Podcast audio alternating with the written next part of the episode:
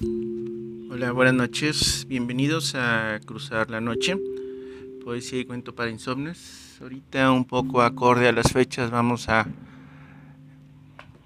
Ahora sí que dar aquí al podcast unos poemas de amor que tenemos ahí en el blog para que aquellos que quieran lo tomen, lo, retomen y, y lo regalen, lo reciten para el ser amado esté cerca, esté lejos o esté la,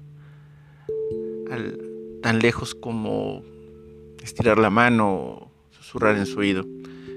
Entonces vamos a leerles unos poemas de amor. Este es el primero. Se llama Eso es amar.